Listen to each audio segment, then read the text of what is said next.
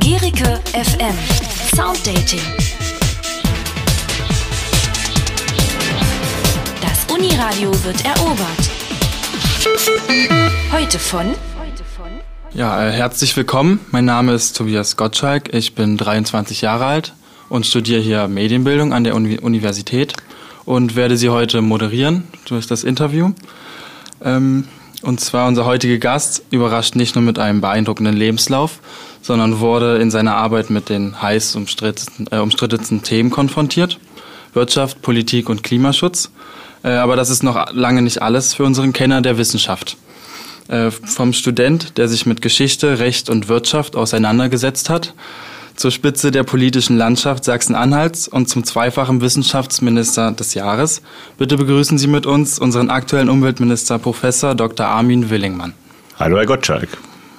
Einen wunderschönen guten Tag. Ja, freue mich hier bei Ihnen zu sein und äh, begrüße natürlich auch alle Zuhörerinnen und Zuhörer, alle Kommilitoninnen und Kommilitonen, Kolleginnen und Kollegen hier in Magdeburg. Bevor wir zu unserem ersten Thema für heute kommen, äh, haben wir ein kleines Spiel mitgebracht, um Sie ein bisschen besser kennenzulernen. Ähm, wir nennen es flinke Fragen und stellen Ihnen dabei entweder oder Fragen und die können Sie dann spontan beantworten. Sind Sie bereit? Ich bin bereit. Musik hören oder Musik machen? Musik hören. Ähm, das Glas halb voll oder halb leer? Immer halb voll. Äh, alles klar. Ähm, vegetarisch oder Fleisch? Fleisch. Äh, Stadt oder Land? Ich lebe im ländlichen Raum, Land. Mhm. Ähm, Online shoppen oder im Laden einkaufen? Im Laden einkaufen. Äh, sind Sie ein Früh- oder Spätaufsteher? Zum Entsetzen meiner Mitarbeiter ein Frühaufsteher. Ist Nutella mit oder ohne Butter? Keine Nutella. Ähm, Berge oder Meer? Das Meer. Ähm, Bier oder Wein? Beides. okay. Ähm, selbst kochen oder liefern lassen? Selbst kochen. Und als letztes, ähm, den Monte-Joghurt umrühren oder nicht umrühren? ich würde ihn nicht umrühren. Wenn man ihn hätte umrühren wollen, hätte man das auch maschinell getan. Das macht Sinn, ja. Ähm, ja, dann würde ich auch schon zum ersten Themenblock kommen. Äh, und zwar werden Sie als Kenner der Wissenschaft betitelt. Ähm, um diesem Begriff auf die Spur zu kommen, möchten wir ein bisschen auf Ihre Vergangenheit blicken. Ähm, und zwar, wie lange haben Sie denn studiert? Ich habe in einer Zeit studiert, in der es noch keine Freischussregelungen gab und wenn man dann irgendwann auch versucht hat, sein Studium selbst mit ein paar Nebeneinnahmen zu verdienen, man auch nicht so ganz genau hingeschaut hat, ähm, wann Schluss war. Man musste sich halt selbst ähm, die finanziellen Grundlagen dafür schaffen. Ich habe studiert von 1982 bis, also vom Wintersemester 1982 bis zum ähm, Wintersemester 1989 und habe im Februar 1990 dann mein juristisches Staatsexamen abgelegt. Und die nächste Frage wäre direkt, wie es dazu kam, dass Sie sich mit einem Studiengang nicht zufrieden gegeben haben. Neugier. Einfach Neugier, äh, während des Studiums zu sagen, ich möchte mehr kennenlernen und will dort auch äh, eingeschrieben sein.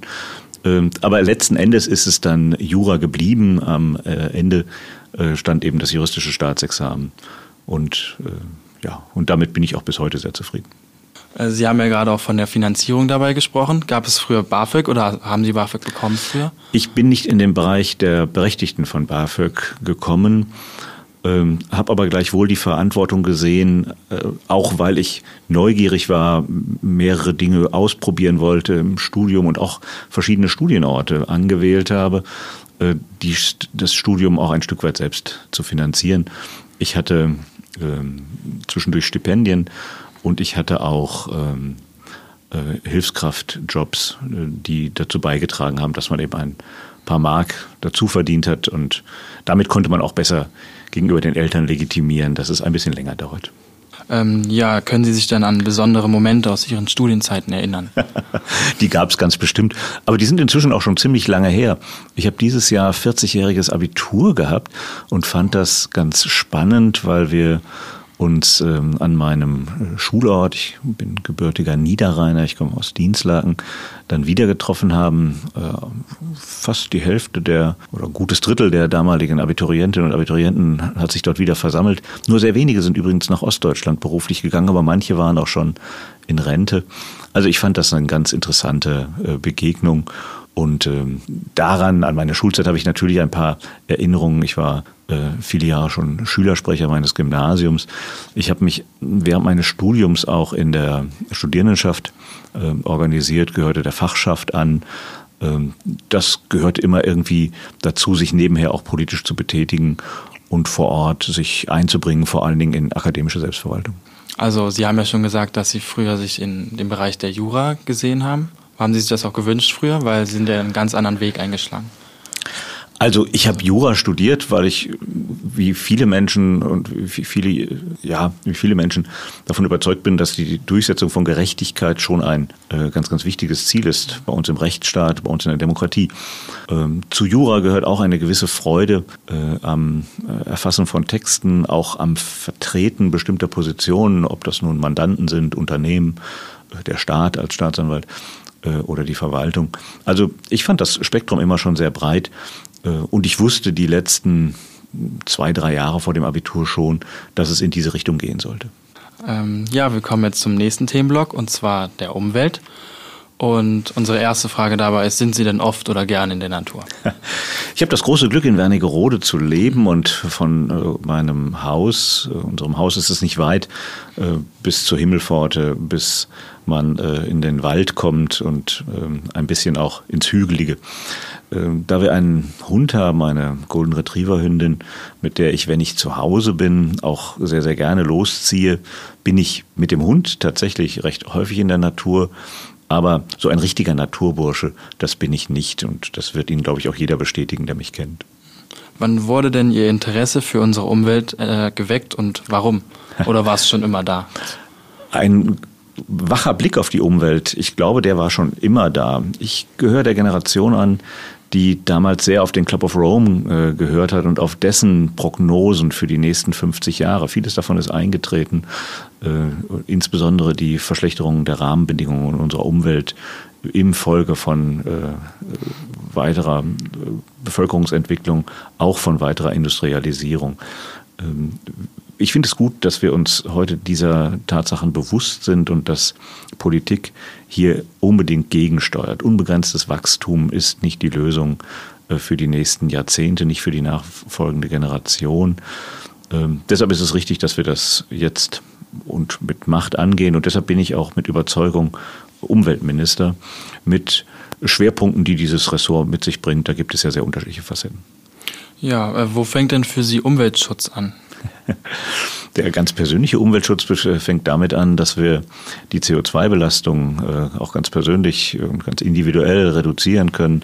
Er beginnt damit, er begann damit schon vor Jahrzehnten, äh, Müll zu trennen oder auf äh, das Gefährt zu verzichten und auch mit dem Fahrrad zu fahren oder zu Fuß zu gehen, wo immer dies möglich ist. Das hat sich mit zunehmender beruflicher Tätigkeit verschoben.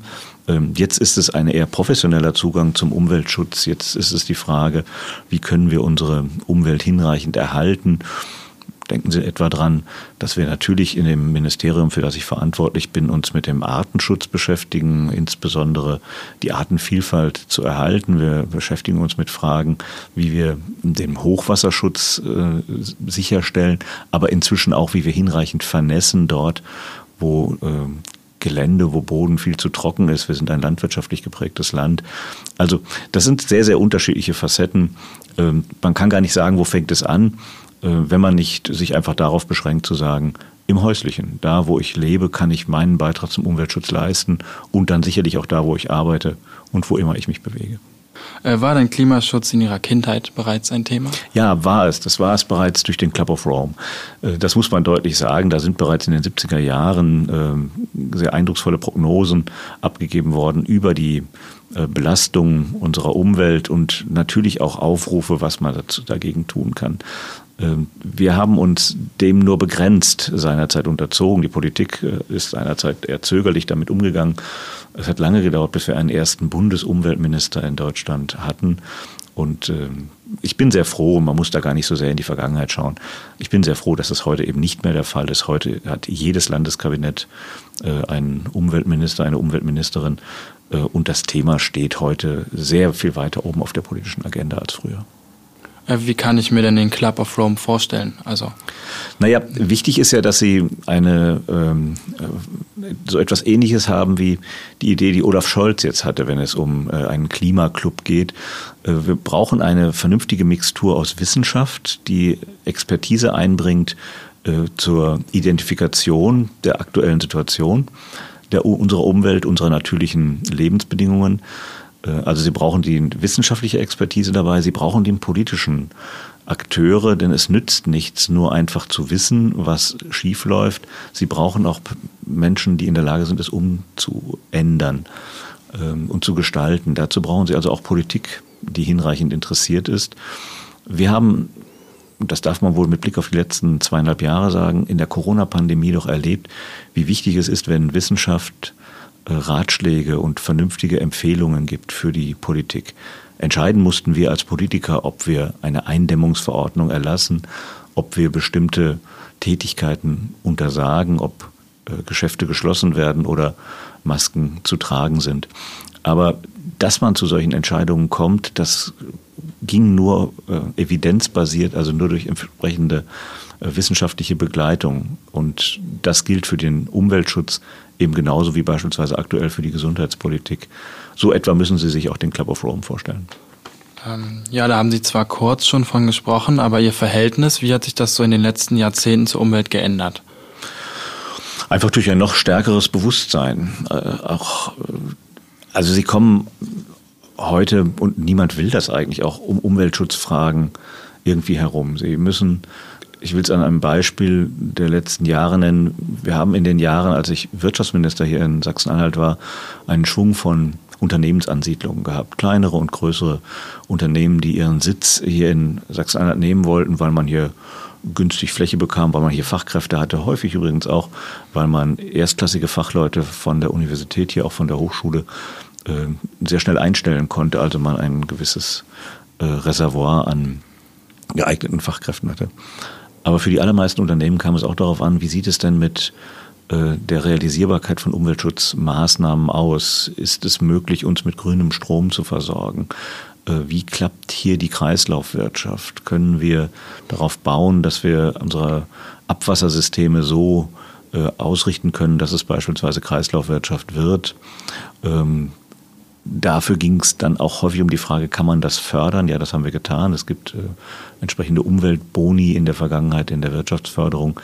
Ähm, alles Dinge, mit denen man eben deutlich machen kann, unser Land interessiert sich dafür, dass äh, Unternehmen diesen Aspekt in ihre unternehmerische Entscheidung hineinbringen.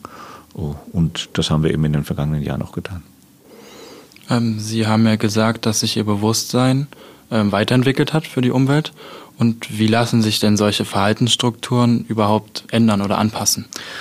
Ja, Sie müssen ja für sich persönlich irgendwann mal entscheiden, äh, wie wichtig ist mir äh, beispielsweise der Verzicht auf ein eigenes Fahrzeug. So. Jetzt habe ich gut reden, weil äh, in, in, meiner Situation ist es so, dass das Land selbstverständlich ein Auto zur Verfügung stellt, mit dem man dienstlich die Termine wahrnehmen kann. Zugleich finde ich aber, dass wir inzwischen und ich auch sehr viele Termine gut mit der Eisenbahn erreichen können. Und ich fahre ganz gerne mit der Bahn. Ich ärgere mich auch über Verspätungen, wie andere Menschen auch. Äh, vor allen Dingen dann, wenn ich den Anschlusszug nicht erreiche. Aber ich bin durchaus begeisterter Bahnfahrer und nehme beispielsweise das als echte Alternative wahr, auch wenn es bequemer wäre, äh, mit dem Dienstwagen Termine wahrzunehmen. Wie bringen Sie denn das Thema Klimaschutz Ihren Kindern näher oder wie haben Sie es ihnen näher gebracht? Das musste man gar nicht. Ähm, äh, unsere Kinder, die beide im Studium sind, ähm, unser Sohn ist im Masterstudium Informatik, unsere Tochter im Bachelorstudium Psychologie, beide im Ruhrgebiet an Universitäten. Äh, die haben sich sehr, sehr früh für die Umwelt interessiert. Das ist ja bei Kindern oft spielerisch der Fall. Und ein sehr eigenes Umweltbewusstsein entwickelt. Das geschieht häufig über die Ernährung, deutlicherer Verzicht auf Fleisch, ähm, ganz bestimmte Produkte in den Mittelpunkt zu rücken, bei Verpackungen ein bisschen bewusster zu sein. Ich musste da, glaube ich, ganz wenig Impulse geben. Wenn ich ehrlich bin, habe ich manchen Impuls von meinen Kindern bekommen, die beim Frühstückstisch dann doch mal darauf geachtet haben, dass der Papa irgendwie nicht umweltbewusst äh, jetzt gerade irgendeine Verpackung aufreißt Äh, und da hatten sie meistens recht. Aber das ist ja schön, man hat ja nie ausgelernt. So ist das. So ist, und es ist etwas Wechselbezügliches. Also es ist mitnichten so, dass äh, unsere Kinder immer nur von den Eltern äh, Impulse bekommen haben. Nein, wenn wir ehrlich sind, wir haben sie auch umgekehrt empfangen und äh, mehr denn je. Das ist gut so.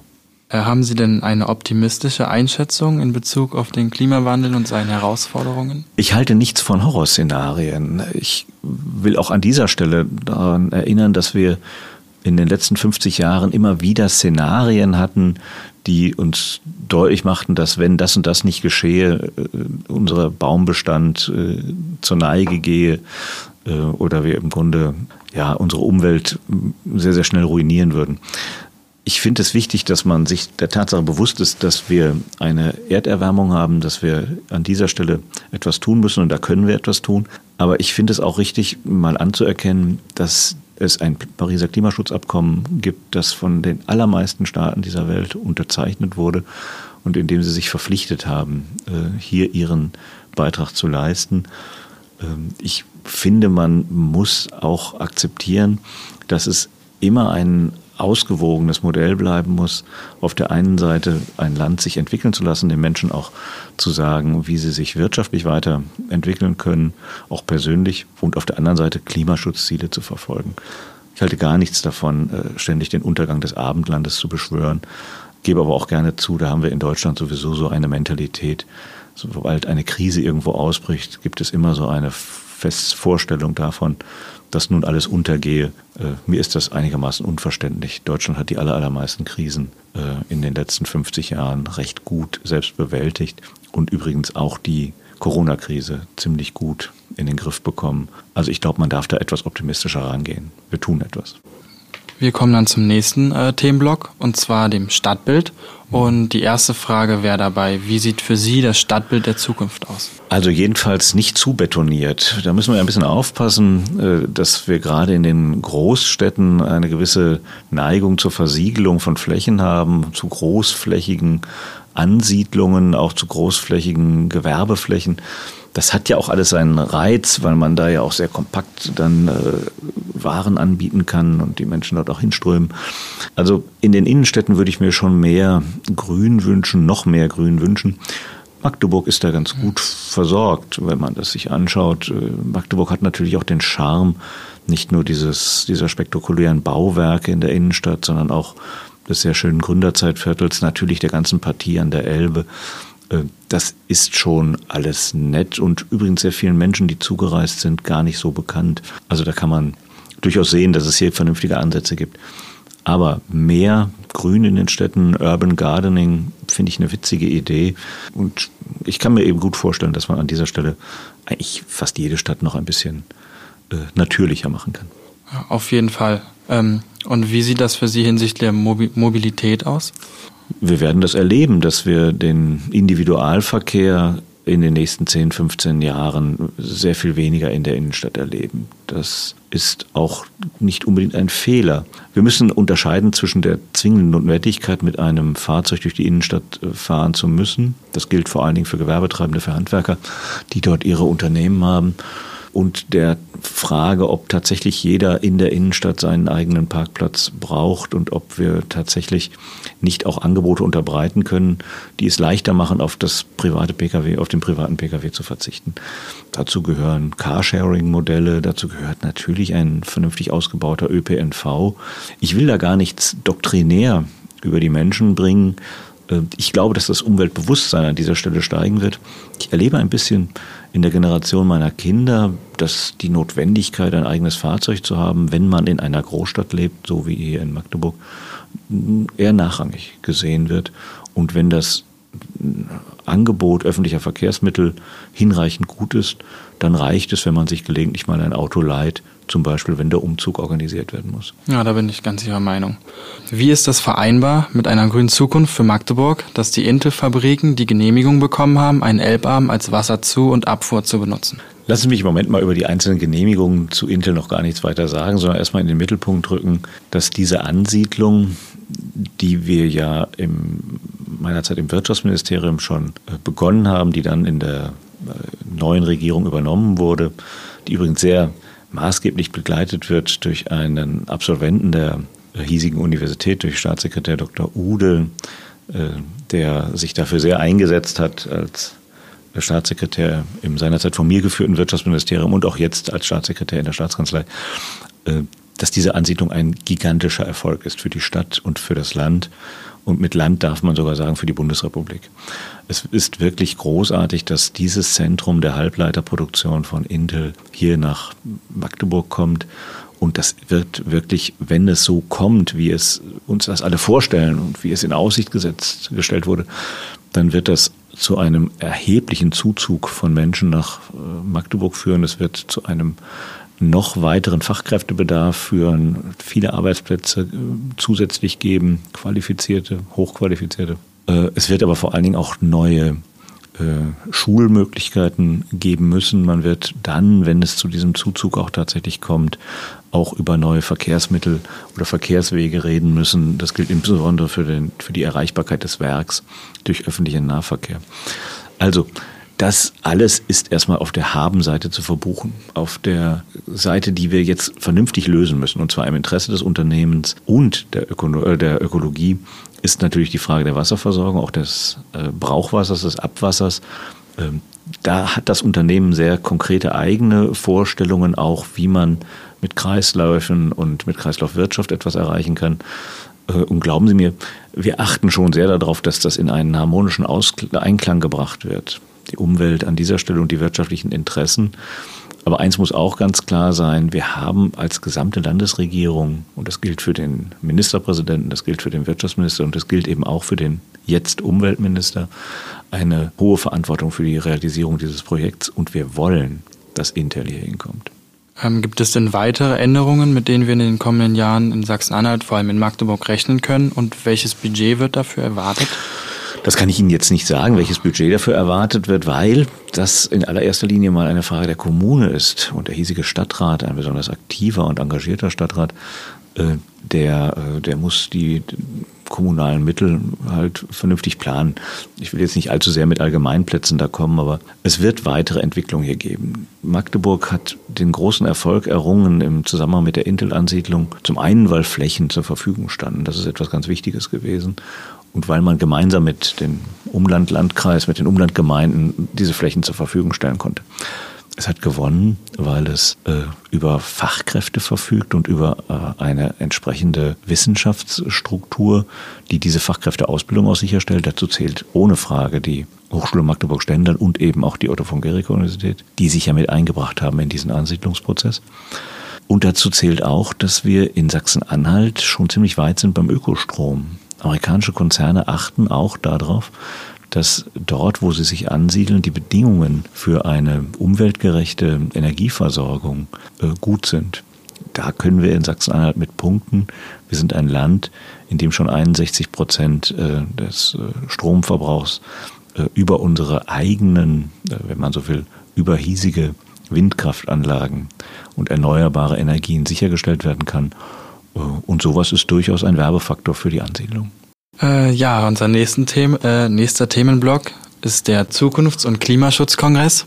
Ähm, und können Sie für unsere unwissenden Zuhörer einmal den Zukunfts- und Klimaschutzkongress kurz zusammenfassen?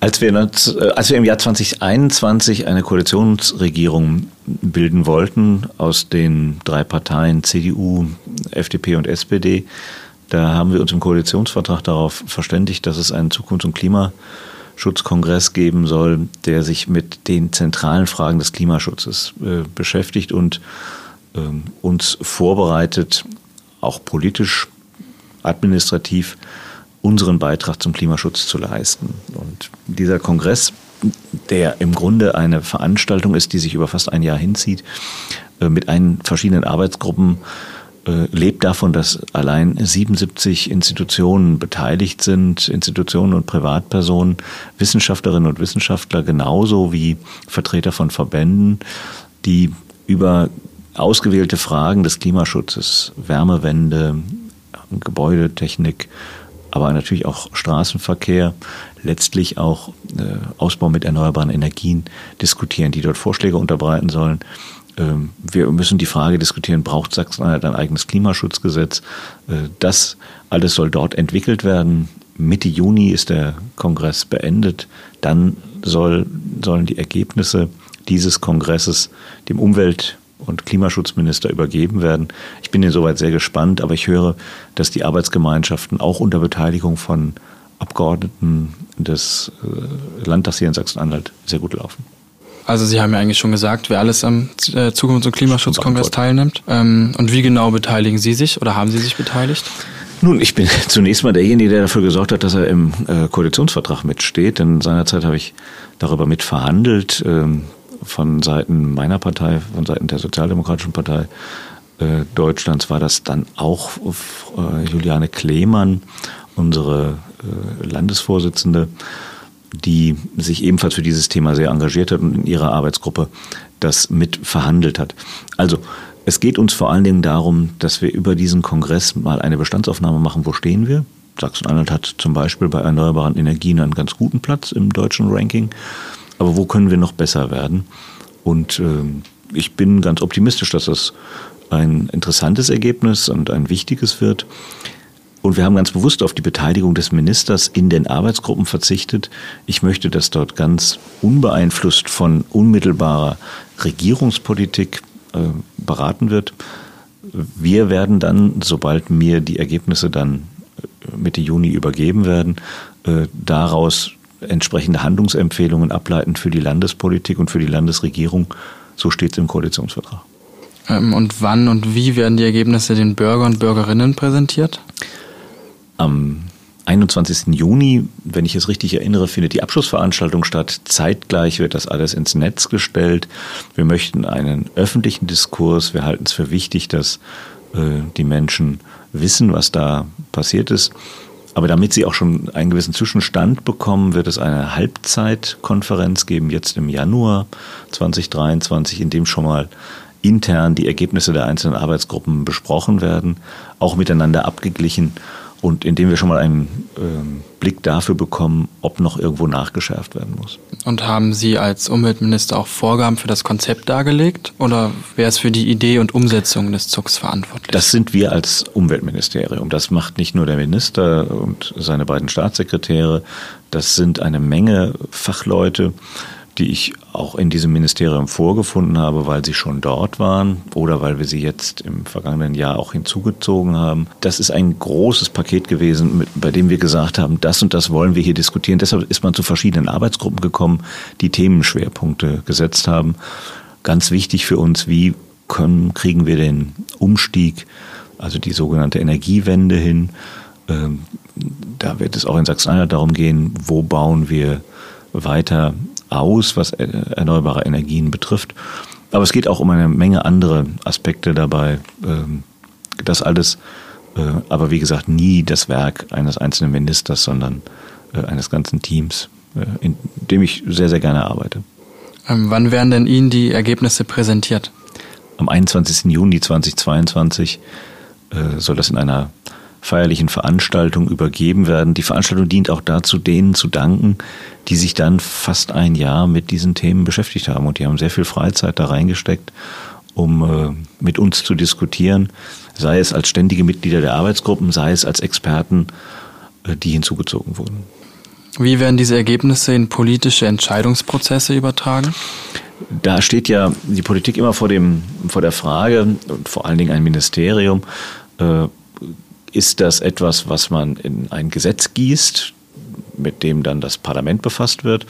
Macht man daraus eine Verordnung? Das können wir als Ministerium alleine, das entscheidet dann der Minister und unterschreibt es. Machen wir eine Richtlinie. Also da müssen wir mal abwarten, was, der, was die Expertinnen und Experten empfehlen. Äh, da kann rauskommen, wir brauchen hier und da gesetzliche Änderungen, damit bestimmte Prozesse schneller gehen.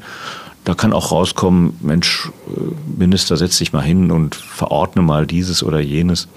Äh, das wollen wir mal schauen. Äh, ich nehme mal an, welches Budget dafür bereitsteht, die Ergebnisse zu präsentieren und umzusetzen, können Sie bei uns nicht sagen, oder? Doch, das kann ich sogar sagen. Okay. Insgesamt kostet der äh, Zukunfts- und Klimaschutzkongress so ungefähr 200.000 Euro.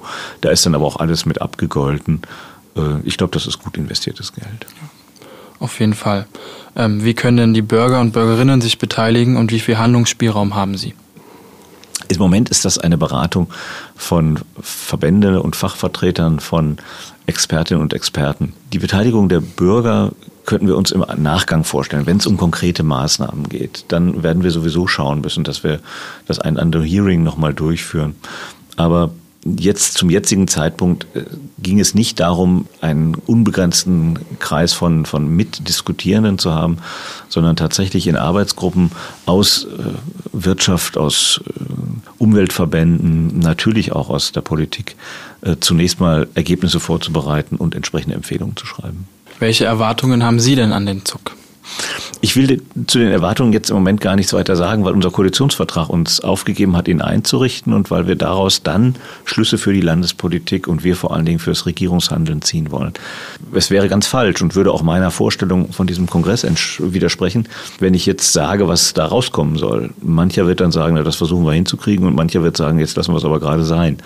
Nein, nein, das sollte man lieber bleiben lassen. Es ist gut, dass dort unabhängige äh, Frauen und Männer diskutieren, etwas entwickeln, dann den Minister übergeben und dann müssen wir weiter damit arbeiten. Aber ich sehe schon eine hohe Bindungswirkung dadurch, wenn man so einen Prozess so aufsetzt, äh, mit so großer Beteiligung und auch längerer Diskussion, dann sollte äh, daraus auch eine gewisse Verbindlichkeit entstehen für die Politik.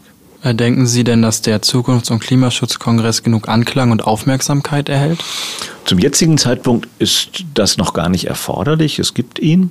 Es wird in diesen Arbeitsgruppen gearbeitet, die 77 äh, Einrichtungen und, Vertreterinnen und Vertreter, die da mitmachen, äh, die sind sehr, sehr fleißig. Das bekomme ich mit. Das berichten auch meine Mitarbeiterinnen und Mitarbeiter. Aber zum jetzigen Zeitpunkt ist die Aufmerksamkeit gar nicht so entscheidend. Entscheidend ist, dass wir wenn die Ergebnisse vorliegen, dann in einen öffentlichen Diskurs eintreten und dann auch ins Regierungshandeln kommen. Also sagen, dort machen wir ein Gesetz, dort eine Verordnung und dort müssen wir mal über einen anderen Weg reden. Möchten Sie uns noch abschließend was zu dem Zug ähm, näher bringen? Nein, ich glaube, ich habe das jetzt hinreichend umschrieben, was das Anliegen ist. Die, die verschiedenen Arbeitsgruppen. Äh, ich glaube, jeder hat so seinen eigenen Zugang. Der eine sagt, für mich ist, beginnt Klimaschutz damit, dass ich nicht mehr mit dem eigenen Fahrzeug fahre. Der andere sagt, für mich beginnt er damit, dass ich versuche, möglichst keinen Müll zu erzeugen. Wieder andere sagen, ich möchte unbedingt grünen Strom. Wenn das so ist, dann brauchen wir für diese Dinge äh, antworten, denn wir brauchen noch mehr grünen Strom, wir brauchen mehr öffentlichen Nahverkehr und äh, umweltschonende Verkehrsmittel und das alles wird dort diskutiert. Ähm, leider sind wir nun am Ende unserer heutigen Sitzung angekommen, aber abschließend wollen wir mit Ihnen noch ein Spiel spielen. Äh, es nennt sich Assoziieren oder Verlieren. äh, wir geben Ihnen ein Wort vor und Sie sagen uns Ihre erste Assoziation, die Sie damit in Verbindung bringen. Ähm, wir fangen an mit der Schulzeit spannend, weil nicht nur Schule, sondern auch Schülermitverwaltung. Als nächstes die Legalisierung. Ein Thema, das für Juristen eine ganz besonders große Rolle spielt. Im Moment ist es das Thema Cannabis. Ja, sollte man jetzt ausprobieren. Es scheint mir der Schritt in die richtige Richtung zu sein. Ähm, Amerika. Habe ich in meinem Leben ein durchaus differenziertes Bild zu entwickelt. Wir verdanken den Amerikanern sehr, sehr viel, was äh, Demokratisierung in Deutschland betrifft. Zweimal waren sie maßgeblich daran beteiligt, dass wir überkommene Strukturen überwunden haben. Wir haben den Amerikanern einiges zu verdanken. Ähm, Angst. Ist kein guter Ratgeber, aber Angst äh, darf man durchaus auch mal äh, zwischendurch im Leben verspüren. Äh, Menschen, die sagen, sie haben nie Angst, die gibt es, glaube ich, nur im Asterix-Comic von den Goten. Zukunft. Keine Angst haben vor der Zukunft sondern sie optimistisch anzugehen und vor allen Dingen selbst in die Hand zu nehmen. Nicht nur von anderen erwarten, dass sie etwas tun, sondern selbst mitmachen. Ähm, AfD.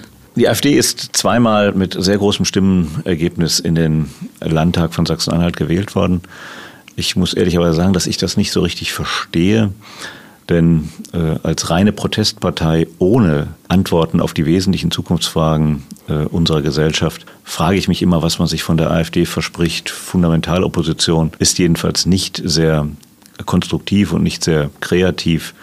Äh, meines Erachtens braucht man sie nicht. Äh, das letzte Wort? Nee. Ähm, Fake News.